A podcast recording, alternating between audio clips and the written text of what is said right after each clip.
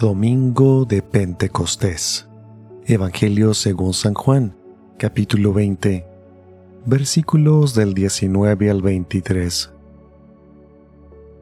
Al anochecer del día de la resurrección, estando cerradas las puertas de la casa, donde se hallaban los discípulos por miedo a los judíos, se presentó Jesús en medio de ellos y les dijo, La paz esté con ustedes.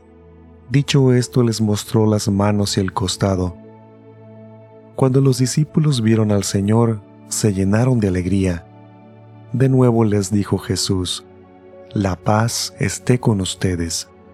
Como el Padre me ha enviado, así también los envío yo. Después de decir esto, sopló sobre ellos y les dijo, Reciban el Espíritu Santo. A los que les perdonen los pecados, les quedarán perdonados, y a los que no se los perdonen, les quedarán sin perdonar. Palabra del Señor.